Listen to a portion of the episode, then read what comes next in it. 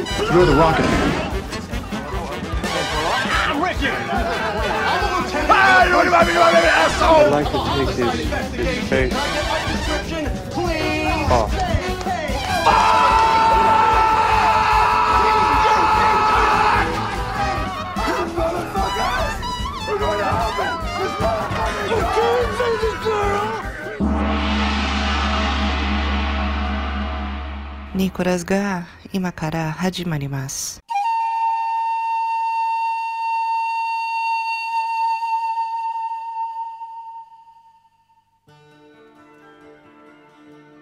Bem-vindas e bem-vindos ao Nicolas, a investigação aleatória e recorrente sobre a carreira do grande ator internacional Nicolas Cage. Se vocês perceberem o meu tom de voz, saberão que, já vou dando spoiler aqui, especificamente para esse episódio, minhas energias foram drenadas. Não me sinto bem, não estou feliz, não estou legal e gostaria de saber como está o meu amigo Roberto Goodney em relação à vida, em relação a esse filme, em relação a tudo mais.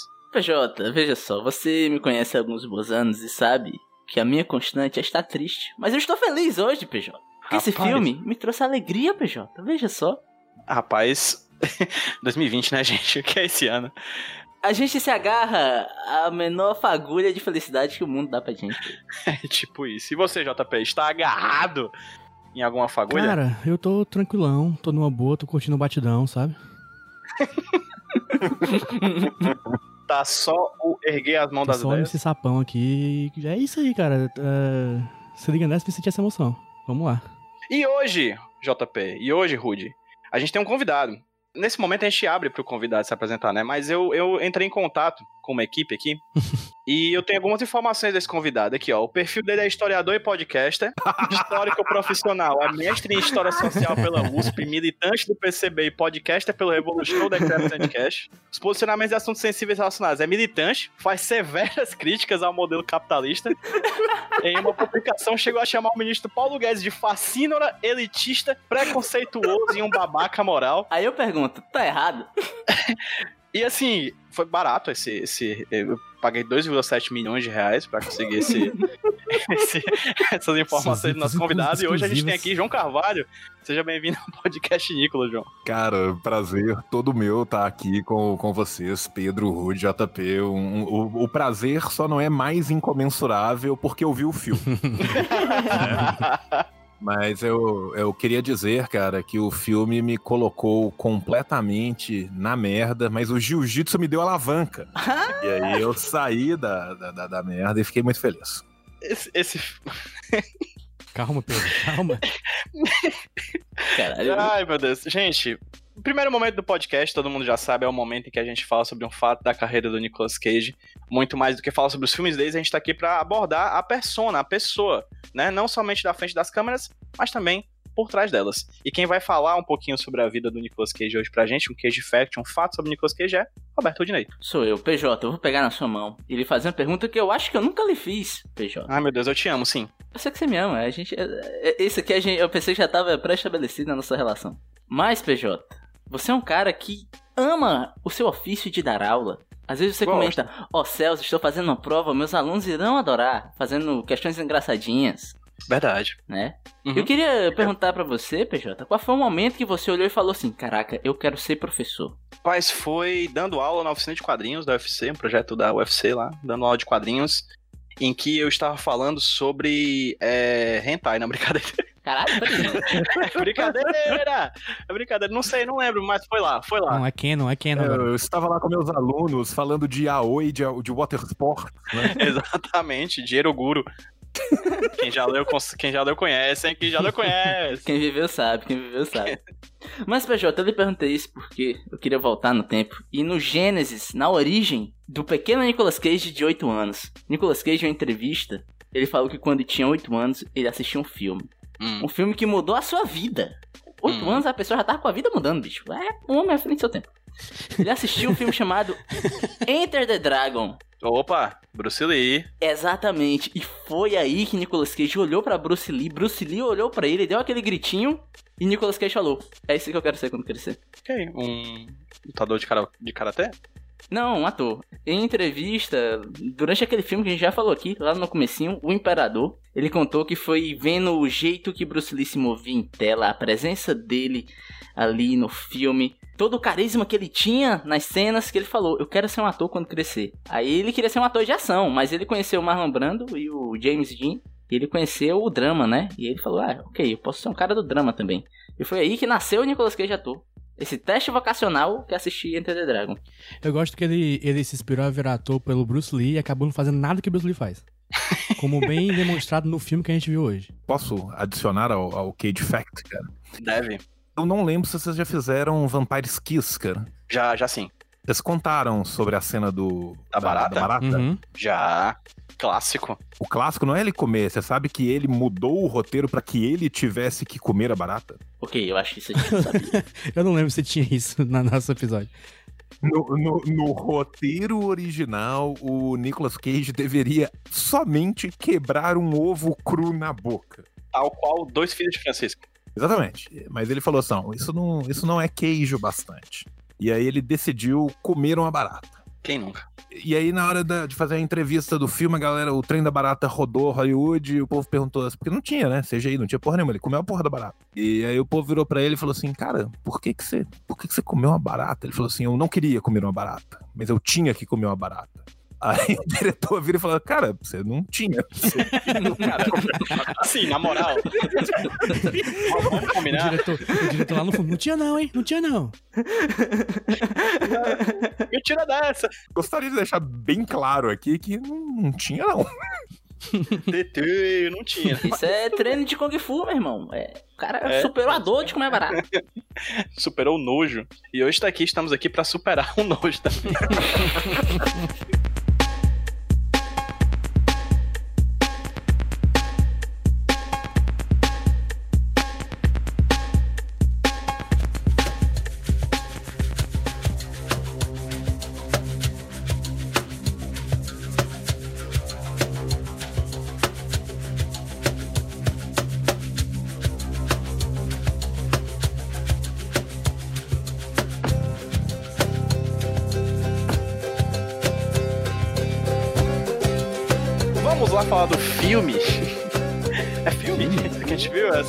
pode ser considerado.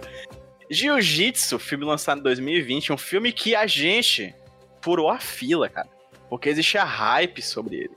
E eu vou pedir, encarecidamente pros meus colegas de podcast aqui, é, a gente não costuma fazer isso, mas eu vou expor bastidores das conversas, tá? Tá.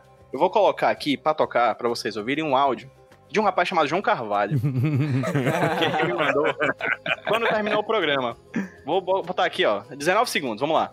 Você também teve a mesma sensação que eu quando o filme terminou, que você se tornou uma pessoa mais burra e empobrecida espiritualmente por ter visto o filme. E eu gostaria de tocar rapidamente os áudios que eu mandei pro grupo do Nicolas e encaminhei pro João. que foram esses.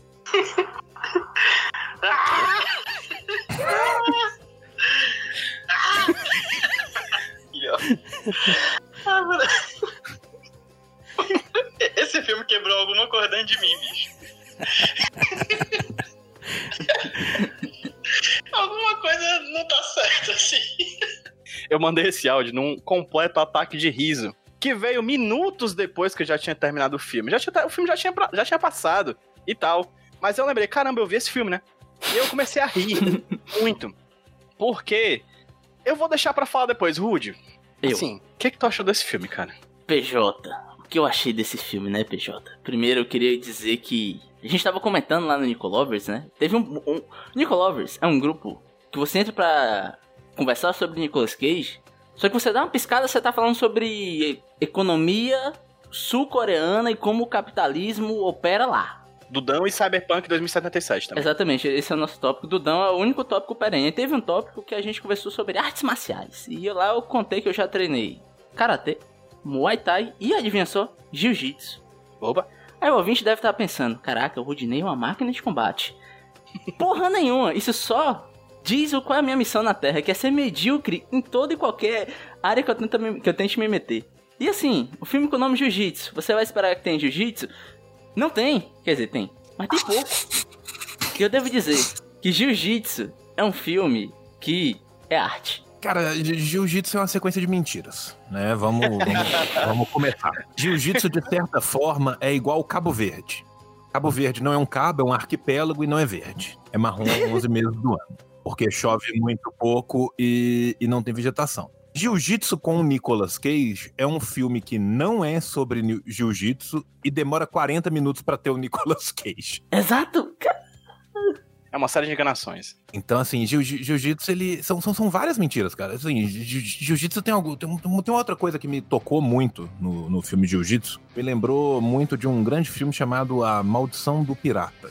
É, a Maldição do Pirata é um filme que eu já falei dele lá no, no que é um filme sobre um cara que. Bem, ele é tipo um, um herói numa ilha do, do Caribe, ele é uma espécie de pirata do século XXI, e ele tem um dom gigantesco que é correr de pessoas armadas sem que nenhuma delas nunca dê nenhum tiro, estando a queima-roupa com ele. É um bom Se tem algo que o jiu-jitsu nos ensina é que os exércitos são incapazes de usar armas. Completamente, cara.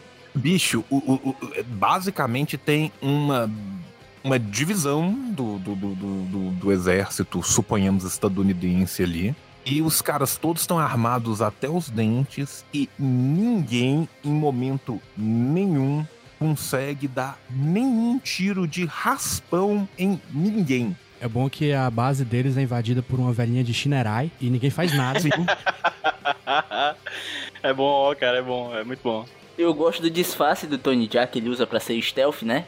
Ah, sim. Mas é perfeito, cara. Por quê? Não é nada stealth, porra. É completamente não stealth, não tem nem como.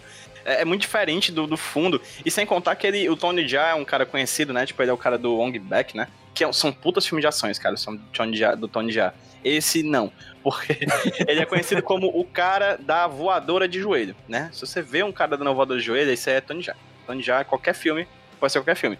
Nesse filme, ele não dá tanta voadora de joelho, ele luta com dois canos de duas tonfa que parece que é feito de cano de PVC, tá ligado? Macho, eu adoro as armas desse filme. Perfeito, cara. Gente, eu não sei, eu juro por Deus que eu não sei por onde começar de tanta coisa ruim do filme. Eu Cara, não sei. assim, o o filme tem várias coisas. né? Vamos começar com o orçamento do filme, que é gigantesco, cara. Esse filme teve um orçamento de 25 milhões de dólares. Nossa senhora. Claramente vindo da agiotagem, cara. Não, Claramente. assim, ô, ô, bicho, esse filme.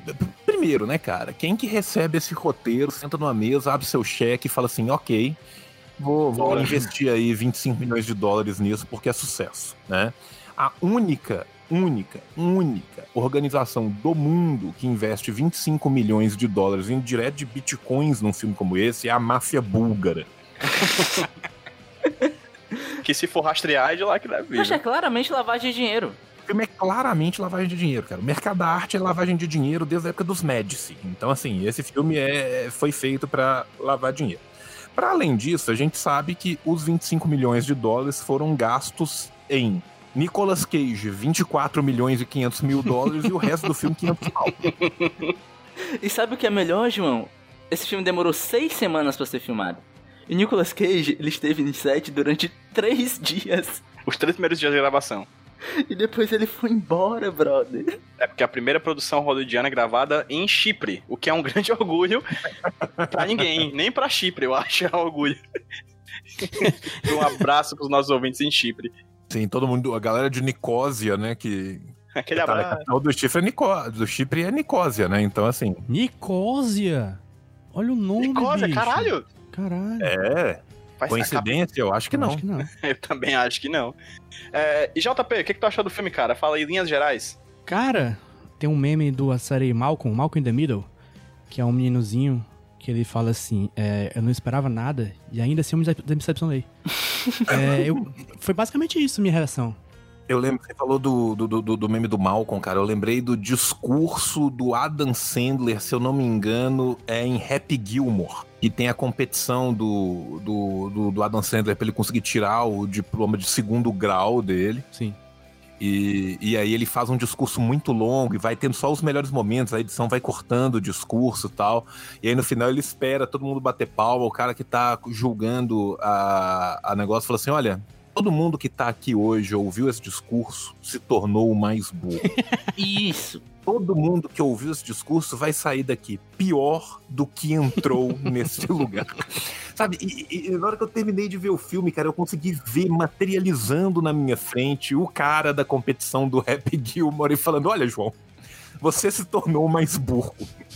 É, é nesse momento que você joga o diploma no lixo. É, ok, não mereço mais. Sacou? É, é tipo isso, cara. Não é- não é nem que você joga o diploma no lixo, cara. Você joga seu exame de sangue no lixo, sabe? O, o teste do pezinho que você fez teste quando era do criança. pezinho que você fez quando era menino, você joga ele no lixo. Porque, porra, A tabela de vacinação. Não, é uma sequência violentíssima. E assim, né, cara, o, o- o roteiro, ele é tão bem costurado quanto a calça de um stripper, né? É uma coisa, assim, de louco. Porque, porra, é aquela coisa, o, o Cage aparece no começo pra nos enganar, né? Então, Isso. assim, na hora que vai ter o salvamento e tal, aparece, né, a figura de Cage como um típico é, agricultor Myanmar de arroz, né? É, que, que ele some ali no meio, né? O Nicolas Cage. Aí, beleza, a gente fica esperando, porra, vai ter vários Cage. E aí começa a não ter Cages. E aí, de repente, o filme vira um jogo de Mega Drive. Ele anuncia a fase pela qual ele está passando. Vira Eternal Champions no nada. Exatamente. E, e aí você fala assim, porra, eu tô ficando triste. Aí o filme fala assim, segure por favor a minha cerveja.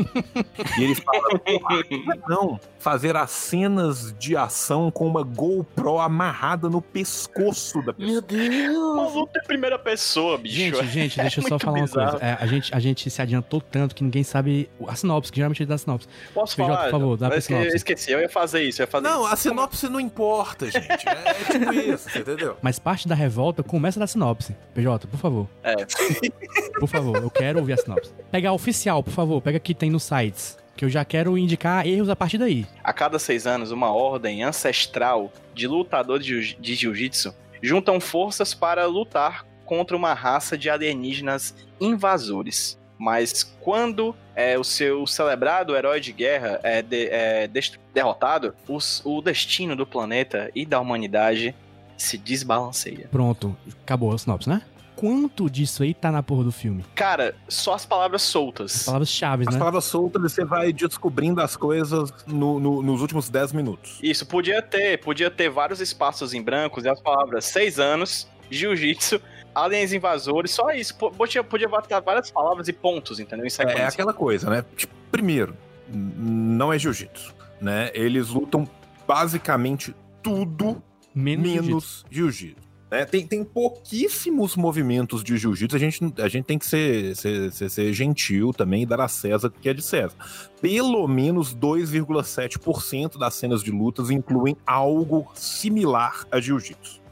Os outros 97,3% tem taibo, tem aikido, tem golpes que são de judô, tem vários golpes de karatê, tem golpes de kung fu, tem golpes de taekwondo, né? Então, assim, você- tem um milhão. é, Cara, se fosse MMA contra alienígena, eu falava, beleza.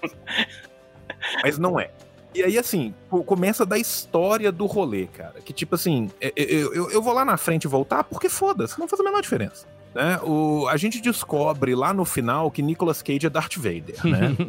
Cara, eu preciso falar sobre essa cena, cara. É, né? Que essa cena é maravilhosa. Porém, se não obstante, Nicolas Cage, que supostamente participa desta luta até a morte de seis em seis anos, na qual ele fala que eles perderam todas, está vivo há 700 anos e nesse ínterim criou uma criança que de seis em seis anos via todos os amigos do papai serem trucidados por um alien e, e- e simplesmente cresceu falando, porra, é a vida.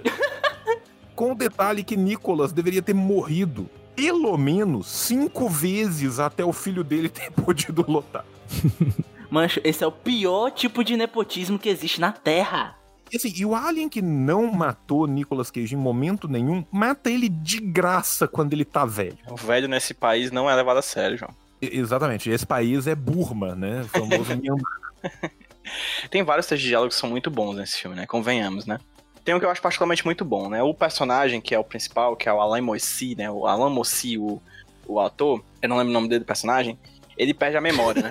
que, que apto, né, cara? Tu não lembra do nome do personagem que perde a memória. É, metalinguístico, metalinguístico. Aí tem uma cena em que ele encontra o grupo de do Mortal Kombat dele, né? Não, não, O... Desculpa, desculpa. São as tartarugas ninja. Pronto, as tartarugas. exatamente. E aí tem um cara que é o Frank Grillo, né? Que é ator da Marvel, hein? Tem ator da Marvel nesse filme. É o Ossos Cruzados aí do Marvel Universe. É, e aí, o cara que perdeu a memória fala: Quem são vocês? E o Frank Grillo responde: Quem somos nós? O que tu tá dizendo? e ele fala: Quem quer saber? Aí o Frank Grillo: Eu quero. E o cara fala: E quem é você? Aí o Frank Grillo responde: Realmente tá perguntando quem eu sou? E o cara fala: Sim. Aí o Frank Grillo: Realmente? É isso. é isso o filme E o inteiro. foda, é, exatamente. o foda é que os caras passam o filme inteiro duvidando da amnésia do cara. Eles não acreditam. Exato. Eles não acreditam que o cara tá fal- faltando. E assim, o Alan Moore, ele tem uma capacidade de interpretação tão menor do que o mousepad que eu tô mexendo aqui agora, né? É uma coisa que é. Ninguém sabe atuar naquele filme. Vou ser sincero e dizer que existem. que é a clara noção de que quando o cara é ator, ele se destaca. Assim, eu vou dizer que tem dois atores que realmente, quando eu vejo, eu percebo que eles estão atuando minimamente, que é o Nicolas Cage, né? Ele tá no personagem dele. E o próprio Frank Grillo, assim, que tá ruim, tá mal, tá péssimo. Mas ainda assim é um ator. Os outros, acho que todos eles são atores de. de, de, de da melhor, dublês de cenas de ação, de filmes de ação. É, exatamente. O protagonista, ele é Stan, né? Ele tem vários créditos Stan? por ser dublê. Dublê, né? Ele dublou várias coisas da Marvel, inclusive. Talvez seja, seja- talvez seja até aí o Dublou? Frank Grillo. Ele fez a voz? Foi dublê, perdão. Ah, tá. Era possível, não nego. Mas assim, é, e aí ele é um cara que. eh, São vários atores que são de, de provavelmente dublês de filmes de ação. E isso fica muito claro no filme. O tempo inteiro. Eu, eu, eu quero falar uma coisa, cara. Eu acho que é uma sacanagem o que vocês estão fazendo com a grande atuação de Ed Stipples. Quem é esse não cara? lembro nem quem é esse cara. O tradutor, o intérprete sim. de ah, Birmanês. ok, ok, ok, ok. Ok, ok, é bom, é bom, é bom, é bom, é bom. Nosso querido alívio cômico do filme, que aparece do nada na cena que a véia invade de Shinerai com tuk-tuk, a, a base norte-americana. E que depois ele tem vários momentos importantes onde ele traduz tudo errado, é um alcoólatra, mas é o responsável pela morte do alienígena. É, Exatamente. Se não fosse por ele, o filme não existi- existiria. Ou seja, tem que culpar ele. E o mais legal é que quando eles matam o alienígena, eles falam até daqui a seis anos. Porra! Isso aí, sacou? Porra, velho, concreta essa porra dessa parede, filha da puta. Eu que... Ai, meu Deus. Cara, você já parou pra pensar que, tipo assim, se todo mundo colocasse uma parede de estaca na porra da parede, na hora que o maluco sa- chegasse correndo, ele já chegava empalado, todo mundo dava uns 40 ele chega no Cooper. O maluco chega no pique. O maluco chega no Cooper, ele veio, ele veio a pé, cara. Ele cruzou o wormhole a pé. E, e aí, tipo assim, o maluco tá no pique do caralho lá, porra, deixa várias estacas, uma motosserra e uns três Uma banana pra escorregar assim de cara. entrou, Escorrega, cai na, na, na estaca, você picota todo na motosserra, taca fogo e fala assim, pau no seu cu. É exato, mas Macaulay Culkin botava pra mamar, tá ligado? Tu é doido, meu irmão? Botar três vezes. Gente, pelo amor de Deus. E assim, supostamente o filme, a proposta do filme é ser um filme de ação. Só que ele é o tipo de filme de ação cujos dublês que estão na cena de luta caem antes do golpe chegar. Eu acho que, como o, filme, o orçamento do filme dos 25 milhões, 24 foram pro Nicolas Cage, não tinha é, seguro né, de saúde pros dublês. Então, assim, eles já se preservavam. Então, toda cena de, de luta do filme, quando o cara vai dar um chute, o chute tá começando a ser feito, o dublê já tá no chão. Eu acho que é eficiência, não é isso, PJ? É praticidade, né? Eu já Pra vou apanhar mesmo. trabalho. É verdade. É assim. Putz, quebrou meu argumento, Jota. Tem, tem, tem algum momento do filme, cara, que é muito bonito, assim, que me tocou muito, que é uma hora que o cara vai brigar, o outro tá com a arma na mão e um dá uma dançadinha pro outro, o cara fica balançando a arma, já, olha, podia te Não, mas matar, é, é hein? engraçado. Toda cena de ação tem, tipo, sete pessoas em volta do protagonista. E as sete ficam olhando, tá ligado? Sim. A Sete fica olhando, fica olhando tipo assim, ó. Caralho, o bicho luta mesmo, hein? Caralho, velho, olha o tamanho do braço desse bicho, brother, tá ligado? O bração do pai. O braço do Bicho, é sério. O filme não tem uma noção de roteiro. Não tem uma noção de mise-en-scène. É impressionante como os personagens eles andam entre, os, entre as locações sem nenhuma lógica. Por que, que eles estão naquela floresta? Por que, que eles estão naquele naquele espaço, é, tipo, de montanhoso. Porque eles estão no templo. Nada faz. E assim, eles correm, eles não tão, eles estão juntos, aí depois não estão. Do nada aparece um personagem novo. O, o legal também é que a floresta de Burma é do lado do deserto de Gobi na China, né? Porque de, de repente o, o acampamento é num deserto. À noite não, mas de dia sim. E o cometa? Qual é a do cometa? O cometa tá lá na puta que pariu, aí depois de meia hora ele já tá aqui, aí depois de 40 minutos ele volta pra onde ele tava Não, é antes. tipo, geografia não existe. Tem uma cena que a moça fala assim: ele está sem a memória, ele precisa caminhar. Aí corta a cena, eles andaram 10 metros, velho. Porra, Às vezes, às vezes a memória ela tá ali, cara, pertinho de você, só você precisa só ir até Inclusive, lá. eu queria destacar que essa atriz é a Samara Filippo, que ela tá sumida aí da, da mídia. e ela voltou aí no jiu-jitsu. O filme, ele pensa assim, cara, o diretor, né? O diretor, o nome dele é Não sei o que, Logotedes. Dimitri. Logotedes. É um Dimitri Logotedes. É um filme, um grande diretor de cinema que fez Kickboxer Retaliation, Kickboxer Vengeance e vários outros Kickboxer. E ele pegou assim, cara, o que é que os filmes de ação dos últimos anos, os de sucesso, os grandes filmes de ação, estão fazendo de certo? Deixa eu pegar aqui Capitão América, deixa eu pegar aqui Old Boy. Não, não, não, eu vou lhe interromper, eu vou lhe interromper. Porque ele pegou um filme e ele fez uma atrocidade. Esse filme é claramente um rip-off, bicho, de Drácula 3000, bro. Meu Deus do céu, Tá mano. Rude, é a terceira ou quarta vez que tu fala de Drácula 2000, 3000 no, no, no o 2000 é o mil anos, mil, mil sequências antes, né? É, 3000 aqui no Nicolas, cara. Por quê? Cara, é, é, é Ed Steeples é Coolio. Eu tô concordando. Ó. Amigo, eu peguei Drácula 3000, peguei na mãozinha dele e falei: a partir de hoje você vai ser minha mulher, eu vou tirar você do cabaré, tá ligado? E levei pra minha vida e o cara trucidou Drácula 3000. Rude, desculpa, eu vou ter que te contra-argumentar. Esse filme não é uma imitação de Drácula 3000. Assim, pela, pela sinopse, ele, ele vende o Independence Day mais Mortal Kombat mais Predador, né? Mas o que ele entrega pra gente é uma mistura de Tartaruga Ninja 3 com o Peste, do, do John Leguizamo. Se você perceber. que no caso, todos os personagens são o Peste. Cara, o que eu gosto muito é como que o, o Kate transiciona nesse filme, né? Do, do maluco completo que já ligou o foda-se pra tudo pro mestre espiritual, pro mestre Splinter. Porque, tipo, a- a- quando ele volta, né, tem aquela primeira cena tal, ele joga a faca pra tentar matar o próprio filho, né? Que depois que você descobre que é o próprio filho, você fala assim, porra, legal isso aí. Meu pai é todo dia, se me dá bom dia, joga um faca em mim. Eu vou pedir a benção ele me dá uma cadeirada. Quem nunca? Isso, sacou? É, Quem nunca? E aí, assim, ele tá muito louco, cara. E a hora que ele tá caminhando no típico deserto que fica na beira de um arrozal ou de uma floresta, né? Porque se tem uma coisa que tem pra caralho cercando o deserto inteiro é água. Cara, ele tá tipo Johnny Depp, assim, sabe? Ele caminha com olhos loucos, falando as coisas nada a ver, assim, tal. E aí, tipo assim, cinco minutos depois no filme, cara, ele tá todo centrado e organizando a galera dentro do rolê que não faz sentido nenhum.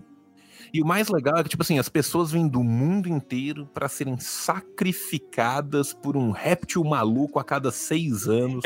Inclusive, E é nas cenas aí, de luta do Nicolas Cage é muito bom, porque dá pra saber quando é o Nicolas Cage e quando é o dublê lutando. Porque quando é o dublê, o filme parece estar na velocidade normal. Quando é o Nicolas Cage, parece que a gente diminuiu pra 0,75, sabe? E o dublê, bicho, tem um metro e meio e pesa 50 quilos a menos que o Nicolas Cage, cara. Esse filme foi a maior discrepância ator dublê que eu já vi na minha vida. E a gente já viu, a gente já viu é, a outra face que literalmente, quando você vê o dublê do Nicolas Cage, é um cara asiático, né? com tipo, um fio voando puxando assim. ele. É um, com um fio puxando. Bicho, eu vou falar uma coisa, cara. Eu, eu vou além de vocês, né? E eu tô aí no Jacu, né? O Jackson Antunes Cinematic Universe, né? E nos filmes do Jackson Antunes, cara, quando o Jackson Antunes explode, o dublê é um homem negro e mais gordo que o Jackson Antunes. O João mais cedo coment- é, co- comparou o roteiro a uma calça de stripper, né? Tão costurado quanto a calça de stripper. E eu acho que tanto o roteiro quanto esse episódio aqui, tal qual uma calça de stripper, vai ser arrancada e jogada pra longe, pra plateia pegar, sabe, cara? Porque esse filme não tem como. Sim. a plateia pega. Não tem como, cara, esse filme não tem como. Na cena, de- na fotografia, por exemplo, né? Já foi falar de GoPro, já foi falar de movimentos de câmera muito doidos, né? E, e, assim, primeira pessoa e, e- e logo na sequência vira jogo de RPG do PlayStation E 2, tem, né? e tem Steadicam, inclusive, que eu acho que é o grande. Vamos falar seriamente aqui, tentar, né? Acho que um dos grandes problemas do filme é porque a gente não entende as cenas de ação. As cenas de ação são muito próximas. Sei lá, os últimos filmes que eu vi, assim, de ação muito bom, tem um quê de, de, de, de, de- plano médio ou plano aberto que dá espaço e principalmente tempo pros atores lutarem. Né? John Wick é a, a clássica, a mais clara, a mais é, referenciada aqui no, no, no podcast Nicolas, inclusive. Você dá espaço para ver o corpo se movimentando. Nesse filme é tudo muito perto ou é tudo muito longe, tudo muito cortado. Tudo é uma grande bagunça, né? Parece que o cara chegou assim, cara, quais, quais são as câmeras que a gente tem? Bicho, tem essa GoPro, aí tem essa Steadicam, tem aquela câmera ali que você gruda no tórax da pessoa para ver o rosto da pessoa bem de perto.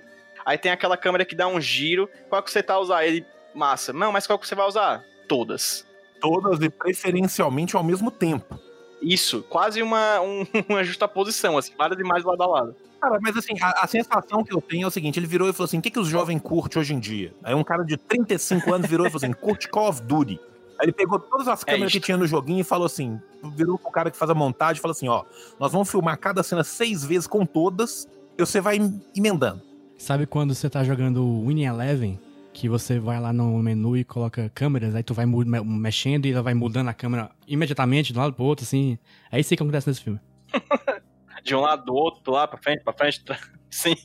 Mas tem uma parada nas cenas de ação, cara, porque parece que é meio sem propósito, sabe? Tipo assim, a gente pega o John Wick como base, mas tem uma série de outros filmes que, né, até filmes orientais que fazem isso muito bem, é que você entender o porquê que o, o seu protagonista, o cara que tá fazendo a cena de ação, ele tá fazendo, é, se movimentando daquela forma, né? Por exemplo, tem três cenas de jiu-jitsu nesse filme. Tem uma que o, o Nicolas Cage puxa um, uma homoplata, que é um tipo de chave, que não faz sentido o jeito que ele faz, né? E tem a última que eu fiquei puto, que é a única que é, é bem feita, realmente dá pra ver que eu até dei uma pesquisada ver se o ator principal ele tinha alguma alguma coisa, né, alguma graduação. E realmente ele é faixa preta de jiu-jitsu do Carlos Machado. E tipo, na última cena ele puxa um triângulo. Eu falei, caralho, jiu-jitsu. É jiu-jitsu, né? Que loucura o nome do filme. E do triângulo ele transiciona para uma chave de braço, né, pro armlock. E ele faz uma parada que é colocar uma das mãos por debaixo da perna do, do, do alienígena que é para impedir que ele suba com o cara, né, para fazer o batistaca, levantar a pessoa com o braço e jogar no chão. Só que ele solta a chave de braço. Eu fiquei tipo, por quê? É, por é, quê? realmente, esse, esse é um grande problema, Rudy. Mas não, mas sério, é porque assim, você não consegue entender a lógica das cenas de ação, tanto porque elas são é, filmadas perto, é tudo picotado, e também porque não faz sentido, logicamente, os golpes que os caras estão usando ali, sabe? Rude, é, eu queria, queria é, inclusive, destacar aqui, você falou que pesquisou sobre, sobre o, o dublê, sei lá, o coreógrafo, ele sabe de jiu-jitsu. É, o Nicolas Cage é que faixa preta em jiu-jitsu. Fica a informação que eu não sei se vocês sabiam. Nicolas Cage é faixa preta em jiu-jitsu. O Cage Fact. Ele é aluno do Renzo Grace. Era do Royce, eu acho. E tipo, não, não mostrou, né? não mostrou. Mostrou sim, desculpa no que para mim é a melhor cena do filme, que é quando os caras vão ir pra morte certa e o Cage fala: Não, eu vou ficar aqui vou fritar um marshmallow. Ele vira pros caras e fala: Ei, não se esqueçam do que o jiu-jitsu nos ensinou. Aí todo mundo para, olha pra ele e fala: Leverage. Alavanca, cara. Ou, esse momento, né? Assim, gente, não esqueça de usar a alavanca. Sim, eu com a minha alabarda, ela com seus nunchacos. Cara, com a tonfa. eu gosto, eu particularmente gosto, porque toda vez que eles falam de jiu-jitsu, né, eles falam tipo assim: você tem o jiu-jitsu. Você é o jiu-jitsu. É tipo assim, é tipo dizer que tem, tipo, cara, tu tem um borogodó, você tem um mojo, sabe? Você. É, é, o jiu-jitsu não é uma luta, gente. É, é, é, é um genesequá, um quiprocó. É, vamos ser muito sinceros, né? Para as pessoas que possuem o jiu-jitsu, o jiu-jitsu é um karma, Exatamente. né? Exatamente. Larga isso. Amiga, não beija esse homem, ele tem jiu-jitsu. o, cara, o cara não pode ver uma festa que é brigar, é impressionante. É, sai dessa, sai dessa, amiga. Foge do jiu-jitsu, não é para você. E o melhor, cara, é tipo assim, é o pacto do alienígena. Vamos, vamos, vamos voltar o foco, foco vamos sair foco, um pouco. Vem, vem. Vem comigo, vem comigo. Do ser humano. E, e, e, vamos focar nessa civilização capaz de viagens no tempo, no espaço e túneis e, e tudo mais. O que, que essa civilização faz? Ela vai até um planeta primitivo, manda um enviado imortal ou semi-imortal, ensina para eles uma luta a troco de poder brincar de filme de snuff a cada seis anos. o que é, é isso? Os caras, assim, eu, eu, eu ensino vocês a lutar, mas de tempos em tempos aqui eu vou vir e vou até uma punheta parafílica enquanto eu mato todo mundo. Me parece justo. Os alienígenas têm um empreendimento, eles, abrem- eles abrem escolinhas de jiu-jitsu em comunidade carente, né? Agora, não, bicho, mas isso é parafilia pura. Isso é parafilia pura. O maluco me abre um templo no meio do nada, me esconde um Stargate dentro do templo pra poder matar a esmo os melhores. Esse é o rolê dele. E, e sabe uma coisa que não fica clara, assim? Tipo assim, beleza, ele mata os melhores, mas e aí? Ele é só isso? Ele só quer matar os melhores e vai-se embora? Porque quando ele morre, ele, ele diz que volta seis anos depois, né? Sim. Tem outra pessoa que vai matar geral, e, e se. Eles, eles ficam assim, né? A gente tem que chegar lá e tentar matar ele. Só que eles nunca conseguiram. O que aconteceu antes quando eles nunca conseguiram? Tipo, nada, né? O mundo tá Não, aí. e o boa. lance todo é que falam assim: se ele não matar as nove pessoas, ele vai matar todo mundo, irmão. Oh, Porra, é sério? Esse único alienígena vai matar o mundo? Sendo que ele morre com uma granada? Esse bosta aí. São, são, são duas, né, gente? Pera aí. É verdade, duas aí é foda. Foi, foi a tecnologia quase inteira. Por favor, do né? Todo o apoio que o exército americano dá. Voltando às cenas de diálogo, tem uma que eu gosto muito, não sei se vocês lembram, que é quando o Nicolas Cage tá lutando com, com o cara, né? Que é tipo assim, não é exatamente assim, eu fiz uma adaptação, né? Pra mostrar como é que é o ator principal, o, principal diálogo dele, né? Que é assim, quando o Nicolas Cage pergunta, você vai treinar o Brex dessa vez? Aí o ator principal fala, Brex? o Homem do Espaço queria você aqui. Aí o cara, o Homem do Espaço? Uhum. O Nicolas Cage, que repetir é corno, e ele, corno? é tipo assim, porque é sempre assim, cara, todo, a, a- todas as respostas, todas as falas do personagem principal são repetições, ele não tem nada, ele... Eu tenho muito, particularmente, muito ódio do protagonista desse filme, porque ele é ruim em tudo, em qualquer coisa que ele se propõe. Certeza que ele tava no, no- no- no- nos bastidores do filme querendo fazer um ovo e errou todas as vezes o ovo que ele fez pra comer com pão. Porque ele é muito incompetente em tudo, ele é muito ruim, muito ruim. Eu odeio você, Alan Mossy. Alan, eu odeio você. Eu acho que o roteiro do filme antes era mais complexo. Só que eles perceberam que o Alan Mussi não ia conseguir entregar, cara. Eles, eles puta que pariu, bota uma amnésia aí pra esse cara só perguntar. Pois é. não, não, não dá uma afirmativa pra ele, não, bota só pergunta. É melhor. Ele já tem a cara de confuso. Cara, eu, eu queria fazer um, um desafio, porque eu sei que, né, os cipriotas, né, estão todos nos ouvindo em Nicósia, né? Toda a população de lá, gente, me falaram aqui. Toda a população cipriota agora, nesse momento, tá em volta do único rádio de Nicósia, né, ouvindo o, o nosso podcast. E eu gostaria de fazer um desafio, né? Eles conseguiram juntar 25 milhões de dólares para fazer o, o longa-metragem Jiu-Jitsu. Eu quero aproveitar a mesma história de, de um alienígena que vem de seis em seis anos, porém o templo vai ser numa favela no Brasil e o filme vai chamar Pipoco. Pô, João, pensei que tu ia falar que ia se chamar Chutambô, tá ligado? Não, o filme vai chamar Pipoco. O filme vai durar três minutos. Primeiro é o cara falando assim: Aí, mané, tá vendo aquele buracão ali na parede? Vai sair um filho da puta dali. Esconde você no canto, esconde o maluco no canto, esconde do tipo. Saiu da três pipoco. Não, como assim? Não, de seis em seis anos rola essa merda aí, ninguém sabe por quê. Tinha um, tinha um velho filho da puta que falava que tinha um rolê de alienígena aí e nós matamos ele.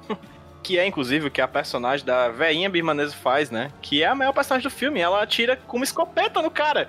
Que é uma coisa que devia ter sido feita desde o começo, né? Não, e assim, o, o erro dela não foi atirar com a escopeta, o erro dela foi parar de continuar atirando. Pra sempre, né? Até o não existir mais ET. Ô, ô, bicho, dá quatro tiros de escopeta no ET e um vem com a motosserra e desce pra cabeça, cara. Não tem bicho nesse plan- no universo que vive sem cabeça, porra. É, porque aí você tem que morrer com honra, meus ovos. Os caras, os cara, ele diz que o ET gosta de honra, né? Daí. Tá, mas você não gosta. Por que você não mata ele com a porra de uma metralhadora?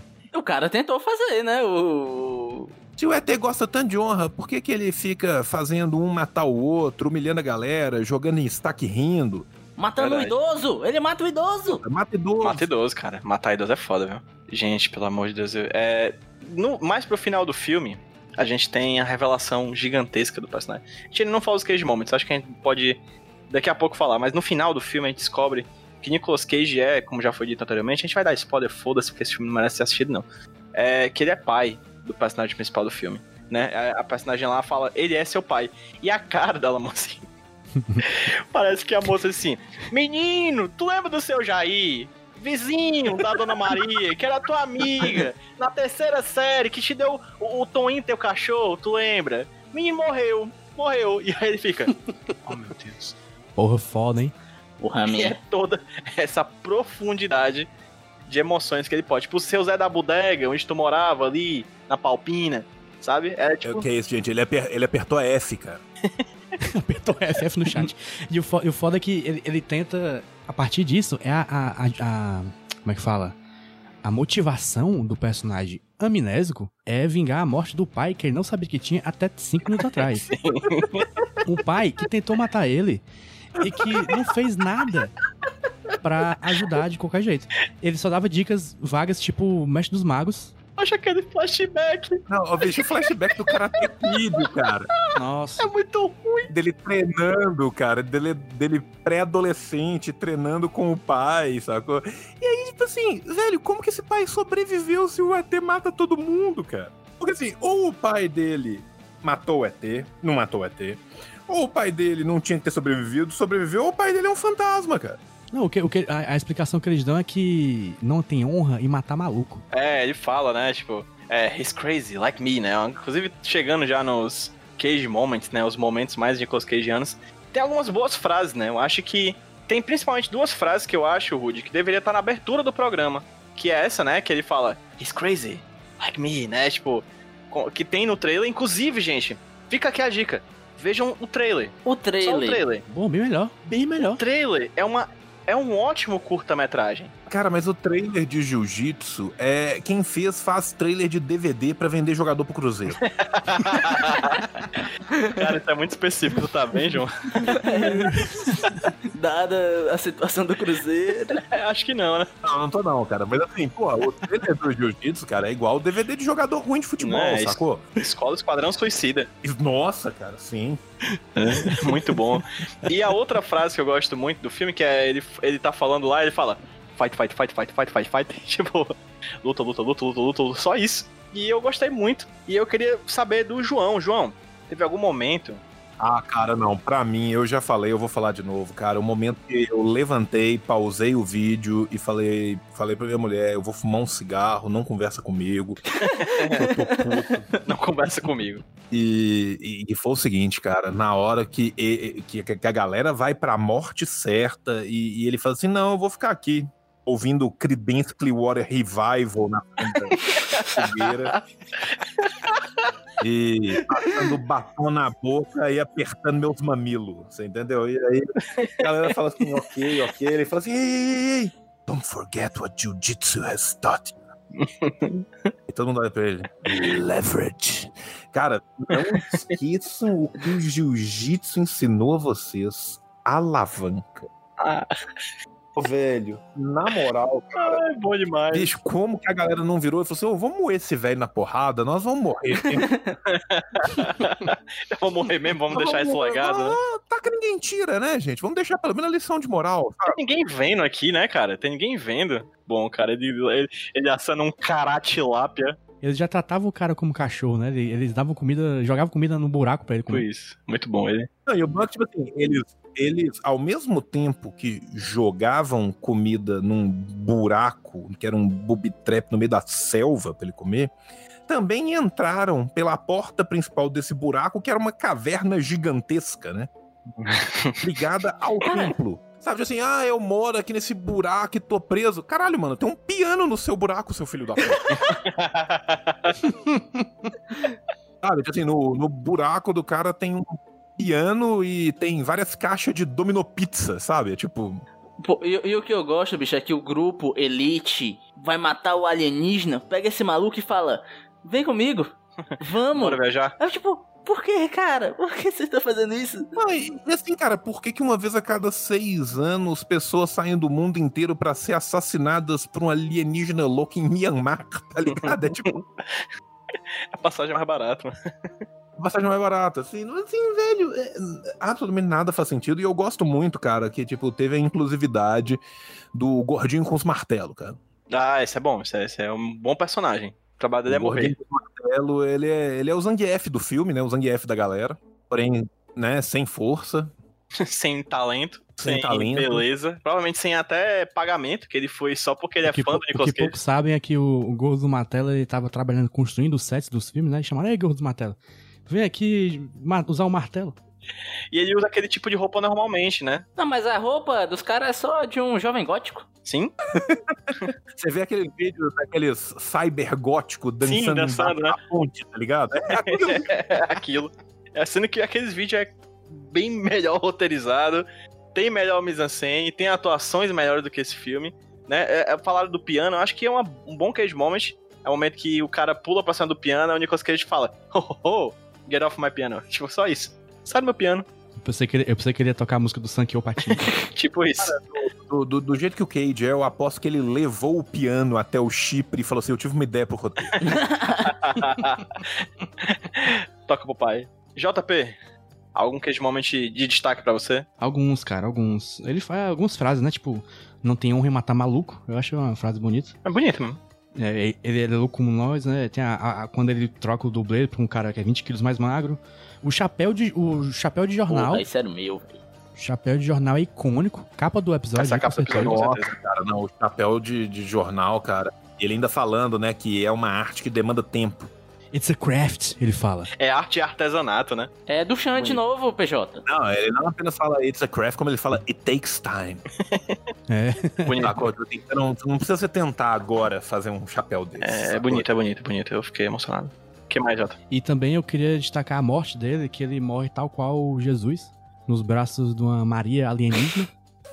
criando claramente ali o Pietá. Verdade, é referência, arte. Por isso que quando vocês falaram, cara, vocês estão falando assim, Drácula 3000, não sei o que e tal, cara, eu vi muito, foi o sétimo selo nesse filme. É, um Ingmar Bergman, né? Não, você. você... Ah. Ah, caralho, a, a morte é um alienígena. Ladrões de bicicleta do Vitório de Sica, sabe? Assim, sim, sim. a vida de Apu de Satyajit Rai. as, as, as referências. É, essas grandes obras, né, do da cinematografia. Inclusive, João, você foi muito cirúrgico quando você falou, e acho que a chave de interpretação, principalmente do filme Jiu-Jitsu, é que a arte é lavagem de dinheiro desde o tempo do Médici, né? Então, o Leonardo da Vinci e Nicolas Cage nesse filme são basicamente muito parecidos, assim. Você não consegue São. diferenciar um do outro, né?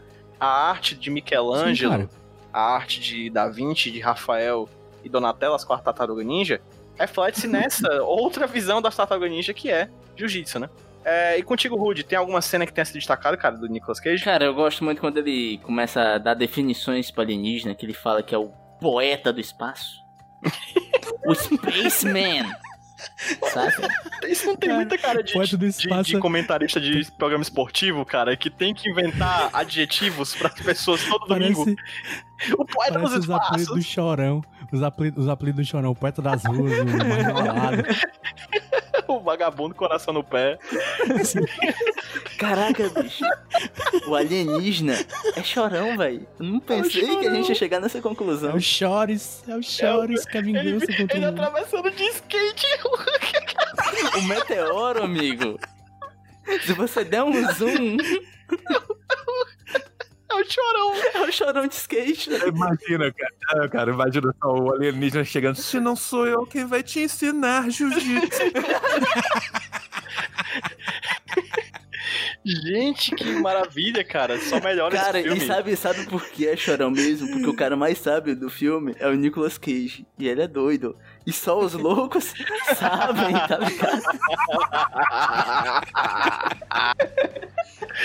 Ai, o alienígena abraça ele, eu tenho certeza que ele falou: Vou te levar. levar. Caralho, muito bom, velho. Muito bom, puta que pariu. Ai, meu Deus do céu. Poxa, eu tô suando aqui de achar graça, velho. Eu tô chorando, velho. Ai, meu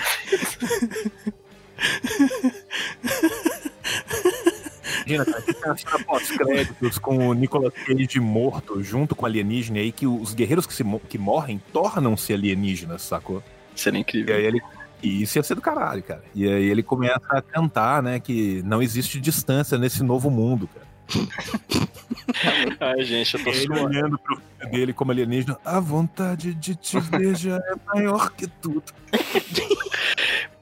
O alienígena, o alienígena olha pro Alan Moussan e fala assim: Você é alienígena, eu sou feio, sou mas eu te Meu odeio. irmão, eu tô suando, acho que depois daqui eu vou tomar um banho de banheiro com champanhe e água benta.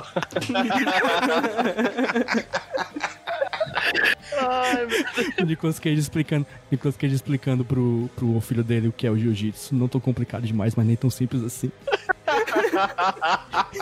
Para! Para! Pelo amor de Deus, bicho. Ai, meu Deus. Gente, vamos lá. Tem mais algum momento que é de moment, assim? Porque tem algumas informações que eu quero trazer pra vocês aqui, só pra finalizar, certo? Hum. A velhinha.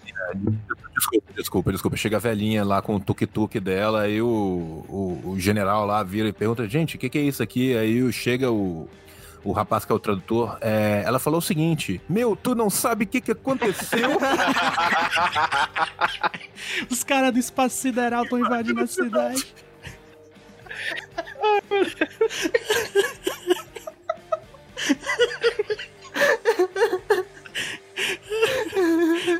Puta que pariu. Eu tô sofrendo. Meu escritório no meteoro. Tô sempre na área. O bom é que dá pra gente dar uma esticada e dizer que o. Que o alienígena também é oficial de justiça, né? Sim, vamos rapa. Como assim? O lado bom, bicho, é porque quando termina o filme, o cara realmente tá com uma, uma sensação assim de que existem dias de luta e dias de glória, né, bicho? Ai meu Deus do céu, para! O alienígena chega lá, confisco, confisco, é o meu trabalho, confisco. Ô, putaria. Jota, tu é o apresentador, cara, Desculpa, controla isso, bicho, é controla tudo. Porque quando o alienígena tirou a roupa, entrou no mar, pensei, meu Deus, que bom que foi. Mancha, eu tava bebendo água, mancha! Eu morro agora. Eu tô chorando, cara. Ai, tá bom, continua, PJ, bora. Queria só dizer, só pra finalizar antes das notas, a gente diz assim. Caralho, acho que eu nunca ri tanto no Nicholas. Ah, a gente tem quem culpar, cara. A gente tem quem, ap- quem apontar dedos do motivo de a gente ter assistido esse filme bosta, cara. E o culpado desse filme, Nós mesmos, né, primeiramente, que a gente a gente, esse Tem que fazer autocrítica. Mas depois, quem mais? segundamente, tem que fazer autocrítica. Mas segundamente é Bruce Willis, porque ele que ia fazer o papel do Nicolas Cage nesse filme. Ai, filha da. segundo o IMDB, né? é, ele tinha topado, mas acabou não conseguindo, né? E aí o Nicolas Cage teve que, ah, teve que ir, né? Porque obviamente o Nicolas Cage teria que ir e tal. É que nem o Mark Wahlberg fazendo as coisas pro Matt Damon. É isso tudo isso aí, da jeito aí. O, o, o Nicolas Cage, ele substituiu o agente dele por, por aquele passarinho que o Homer usa pra manter a usina de Springfield funcionando, sacou? E aí, assim, no, no- no- no e-mail dele, o passarinho bate no Y de yes, sacou? Ele todo roteiro, o passarinho vai lá, plau, sacou? Ai, gente, muito bom. O jovem não me amar não é levado a sério, viu? Ai,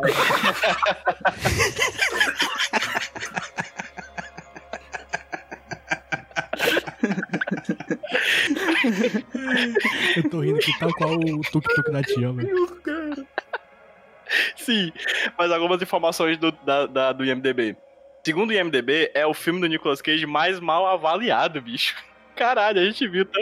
Olha, Do IMDB, eu fui ver quais, as, quais os, os critérios mais mal avaliados. Peraí, de onde? Eu fui ver o Metacritic, né? O IMDB e o Rotten Tomatoes. IMDB, 2.9 de 10. Metacritic, 27 de 100. E o Rotten Tomatoes, 37%. Pô, tá No alto. Metacritic tem várias críticas, né? Lá de vários veículos. Inclusive, é, tem um que deu 7, ok? Só queria Caralho. deixar claro. Mas teve um que deu 0. Que é o, o jornalista Mike LaSalle, do jornal, do jornal San Francisco Chronicles, que fala, abre aspas, Jiu-Jitsu representa o que há de pior na carreira de Nicolas Cage. E tenha sempre em mente que esse homem fez um filme chamado Estranho Vampiro, no qual ele comeu uma barata viva. Mas uma, uma informação mais relevante que tem no IMDB pra mim é porque esse é o terceiro filme do Nicolas Cage em sua carreira que ele luta com espadas. A primeira é em Caça às Bruxas e o segundo é contra o Bin Laden em Eu, Deus e Bin Laden. Informação relevantíssima. Ué, Aqui, peraí, e o. Imperador, porra? Eu tô pensando nisso Eita, também. então tá E errado. no, e no. naquele de cruzada lá, como que chama? O Caça às Bruxas? Aquele é louro. Caça as bruxas, pô, que ele tá surfista. Então então é pronto, é então eles esqueceram do famoso Outcast, né? O Imperador. O IMDB não, não tá ligado. Não tá IMDB ligado na necologia, irmão. É verdade. Gente, estamos como tudo deve ser. Tamanho na atividade. Bora nessa? Bora, PJ. É, notas. Pra quem está ouvindo esse podcast pela primeira vez, esse é o momento que a gente dá duas notas diferentes. O primeiro é como filme, como filme, no meio dos filmes dos filmes que tem aí, e o Nico- filme do Nicolas Cage, pro Nicolas Cage brilhar, ser um palco para a sua atuação. Vou começar esse momento com um amigo, JP Martins. PJ é muito simples. Minha lógica pra dar nota é, me fez passar raiva. É, fiquei entediado. É, me intrigou. E aqui eu não fiquei intrigado, passei raiva e fiquei entediado. mas Tudo ao mesmo tempo. Eu não, não vi a hora desse filme acabar. Eu acho ele um desperdício de Nicolas Cage. Acho ele um desperdício da premissa, a própria premissa dele que eu acho até ok pra um jogo de luta, mas não, não foi bem utilizado aqui. Um desperdício do primo do Frejá, o Tony Jaa. É, mas. Nota do filme é 2 e nota do Nicolas Cage aqui está 4,5 porque eu não gostei do que ele fez. Ele podia ter feito melhor as besteiras que Isso é ele verdade, fez. isso é verdade. Então, é isso aí pra mim hoje. Rodney. É, olha só, PJ. Eu queria completar que eu falei que, lá no comecinho que esse filme é arte, mas é arte de lavar dinheiro. Eu queria É uma completar. arte. A gente está vendo um crime, ele mesmo, os crimes. Esse filme é tão crimes. criminoso que tem que ter um episódio especial do podcast da Fabi, Mil e Um Crimes, só sobre esse filme. Verdade. Não tem, não tem, não tem. Não procura. Infelizmente não tem, mas fica a dica aí. E cara, é difícil você concatenar os erros de algo que é totalmente errado, cara. É muito difícil. É uma missão quase impossível. E eu vou dar meio ponto pra esse filme. Caralho. Putz! Porque, cara, tem até aquele critério, né? Às vezes é ruim, você se diverte, você dá risada. Aqui nem isso eu consegui, cara. E eu assisti esse filme duas vezes, brother. Ah, não. Caralho. Ah, não, cara. Rod. Eu tinha esquecido dele totalmente pra gravar e ontem eu revi ele. E sabe o que é de pior? Deus. Essa porra não é uma história original, isso vem de um quadrinho. Sim, cara, quando eu li isso eu fiquei. Cara, O quê? Pera, pera, pera, pera, pera, desculpa. Então é isso que é a porra da explicação para as divisões de cena, que é quadrinho que não tem nenhum sentido com a porra do isso filme? é o Hulk do Ang Lee. Nossa, cara. Eu tendo que crer que o quadrinho deve ser melhor, sabia? Não, isso que eu tava pensando, bicho. Será que alguém leu o quadrinho e falou: caralho, horrível, dá um filme, vamos fazer. Rudy, desculpa, tu- mas tu pesquisou que os- esse, se esse quadrinho era do Dimitri Logotetes? não. Porque provavelmente é. Ele faz quadrinho também? Caralho. Eu não, vou chutar, eu vou chutar que ele fez um quadrinho só pra vender um filme. Eu vou chutar. Mas, cara, pra mim é isso, cara. Jiu-jitsu, né? Eu tenho um dó, cara. Antes da gente começar a gravar, um ouvinte foi lá no nosso grupo e falou: Gente, estou começando a ver jiu-jitsu. Aí eu, porra, amigo, Caralho, mas sai Uh. dessa, man. sai dessa vida, man. Então é isso, pro Nicolas Cage, nota 5, por- porque o pouco tempo de tela que ele teve, eu achei divertido. A única coisa que eu dei um leve sorriso, aquele sorriso de nariz que você faz um.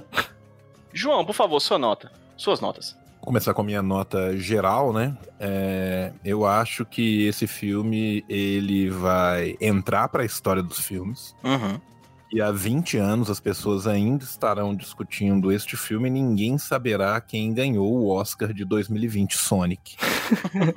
e nesse sentido, eu acho que a perenidade histórica desse filme merece facilmente uma nota 9 na minha escala de 10 mil. Em proporção. Né? E em proporção em relação às outras coisas do que o Nicolas Cage já fez na vida, eu não vi todas como vocês, né? Mas vi algumas várias, muito mais que qualquer ser humano normal deveria. Eu, eu, eu acho que esse filme, o Nicolas comeu a barata durante a uma hora que ele aparece picado ao longo do filme. Nesse sentido, eu dou uma nota 7.5 na escala Cage Oba. Bom. de, de filmes que- por causa do Nicolas. Eu acho que ele está esplendoroso. Porque, da mesma forma que o Logotetes enganou a máfia búlgara lavando esse dinheiro, e o Chipre enganou o Logotetes fingindo que era Myanmar, o Nicolas Cage enganou os irmãos Lumière fingindo que isso é cinema. Então, nesse sentido, eu vou dar essa nota pro Nicolas. Perfeitamente. Caralho, perfeito. Minha nota, minha nota, vamos lá. Os meus colegas aqui, os meus amigos, meus irmãos de podcast Nicolas, JP Martins e Roberto Udney, já ouviram essa frase da minha boca duas vezes. Eu lembro muito bem. Essa vai ser a terceira. E espero sinceramente que daqui pro final do podcast Nicolas seja a última. Ô, eu sei o que tu vai falar. Porque vai esse é o pior filme que eu já vi na minha vida. Porra. O pior filme que eu já vi na minha vida. O pior. Falei isso com o Zanda Lee, o Uma Mulher para Dois. Lembro muito bem disso. Lembro desse dia como se fosse hoje. Se não foi, está na minha memória. E lembro de falar isso em Engano Mortal, Deadfall. Esse eu achei pior do que os dois. Então, a minha nota como filme é zero. Porra. Muito bem. Ponto. E como o Nicolas Cage, eu vou dar um famoso 6. Porque eu acho que ele está até bem, mas o filme não deixa ele ser melhor. O filme, ele é algo tão ruim, tão nocivo, tão tóxico, que não deixa o Nicolas Cage ter o seu jiu-jitsu. Então ele tem uma nota 6 pra mim, no filme, mas como filme ele é um zero. Acho que é o segundo zero que eu dou né, nesse, nesse podcast. É, e é isso, tô muito orgulhoso de, de dar essa nota ruim. Paradigmas foram quebrados, PJ. Paradigmas, né? Paradoxos, paradigmas. JP, temos nota? Nota, nota, o, nota do, do filme, o João deu 0,9 de 10 mil, que no caso, arredondando dá pra, dá, fica zero. 0,009. 0,009. Então é zero. Então a nota do filme ficou uma média de 0,6. Boa! Porra, irmão. pra caralho. Um pouco alto, né? Um pouco alto. Possivelmente a mais baixa já dada nesse podcast pra qualquer filme. É muito baixa. E tá alta ainda. Eu acho bom. E a nota do Nicolas Cage ficou 5.7. Ok, razoável, razoável. Razoável. Eu, eu achei muito justo, cara. Inclusive, assim, eu acho que a melhor parte do filme inteiro foram os comentários de Charlie Brown depois. ah, manche, não esqueça, João. O alienígena foi morto, mas ela vai voltar. Era isso, velho. É um rolê gigantesco pra matar o filho da puta. Os caras, beleza, moçada, daqui a seis anos nós estamos aqui na porta, beleza? Beijo. Vamos criando pontes indestrutíveis.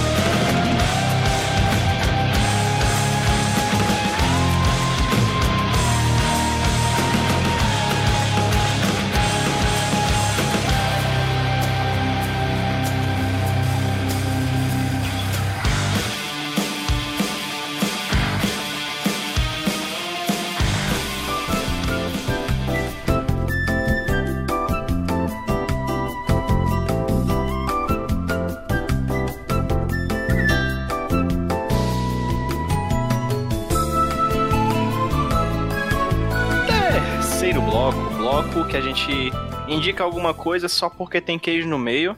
E o nome desse bloco é só porque tem queijo no meio. E quem vai indicar é o João Paulo Martins, por favor, João Paulo, brilhe.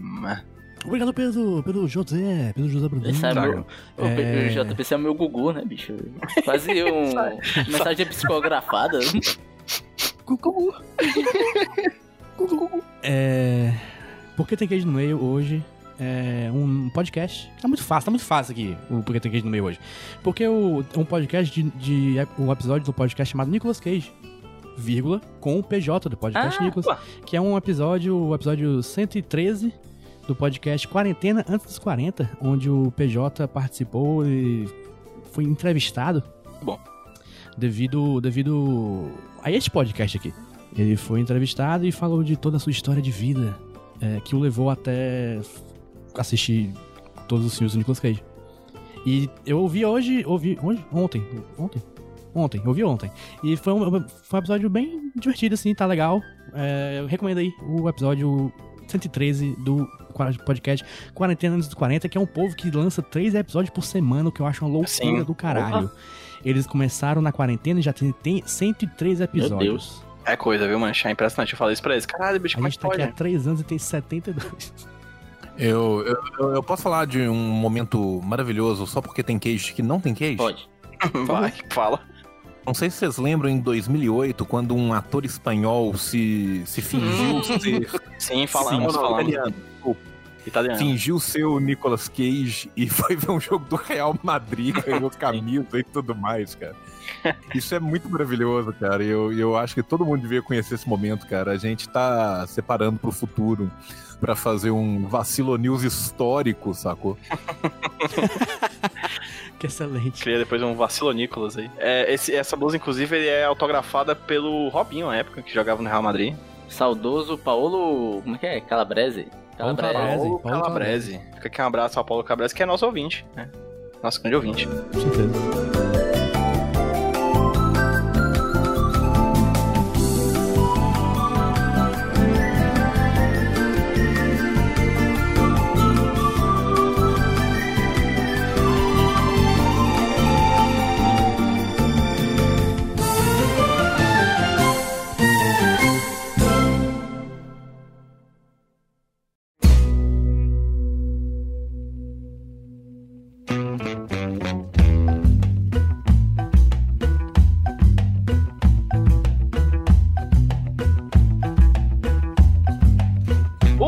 O bloco dos jabás e o bloco do sorteio, que a gente faz um sorteio pro próximo filme.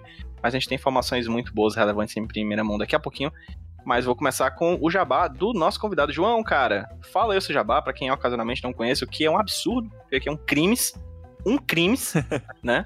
Fala aí pra quem tá vendo a gente, quem, onde as pessoas conseguem encontrar você. Cara, em todas as minhas mídias sociais eu tô lá como Assim Disse o João, então no Twitter, no Instagram, também no meu canal de YouTube.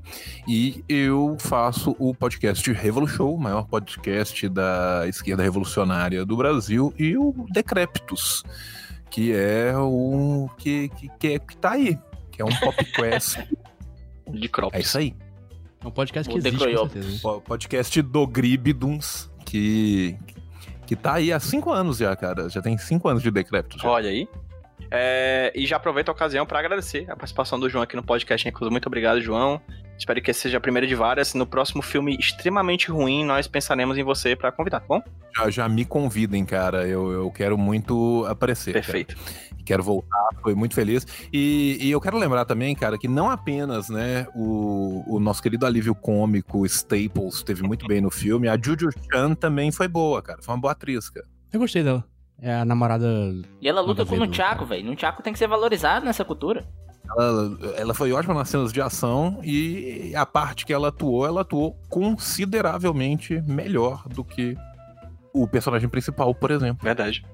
Já quero um spin-off. Eu, eu topo. Eu topo. é... Roberto Rodinei. Eu, Roberto Rudinei, você me acha no Twitter, arroba Rudilonia. Se quiser um podcast editado por mim, Dá uma piscadinha. dá uma piscadinha. Atravesse um portal interdimensional. Correndo. Chega- Correndo. E vendo a Pacatuba. E deu uma tainha aqui em casa. Pacatuba que é muito jiu-jitsu, porque Pacatuba significa muita paca. Tem paca aqui? Não. Nada a ver do nada. Essa informação é Fica muita essa, informação. essa informação. Se você quiser mais informação, siga o JP, né, JP? Siga aí Jumbo Paulo no Twitter e no Instagram. Eu posto desenhos de vez em quando. Em ambos. E no Twitter não posto nada que preste, não. Que nem esse filme.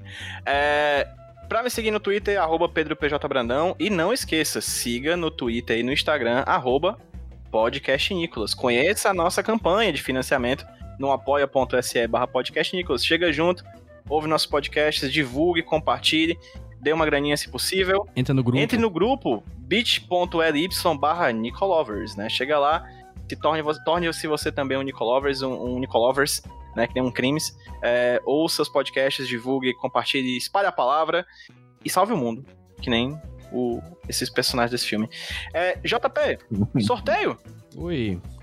Não tem, não tem, porque se vocês estão olhando o calendário aí, porque eu sei que todo mundo tá, ouve esse podcast olhando o calendário, vocês estão percebendo que o próximo episódio, daqui a duas semanas, sairá, infelizmente depois do Natal, mas é mais ou menos a época que a gente usa pra fazer o nosso episódio anual especial de Natal, Opa, onde dessa vez veremos uma história clássica da literatura, um conto de Natal de Charles Dickens, na adaptação animada feita em 2001, em que Nicolas Cage fez um papel que não é o principal.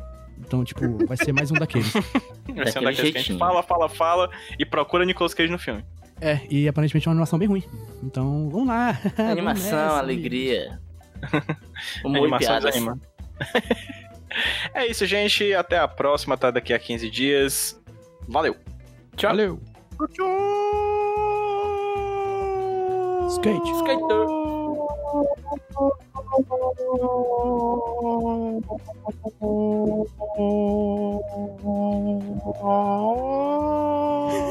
Caralho. É o cometa. Esse é o cometa.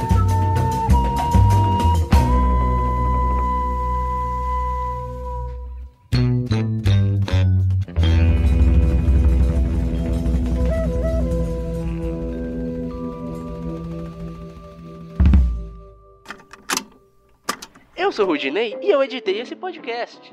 Eu sou o JP e eu sonorizei ele. Você pode ajudar o Nicolas compartilhando com seus amigos. E dando 5 estrelinhas no iTunes. Ajuda a gente, por favor. Deixe o seu recado depois do bip. Tchau!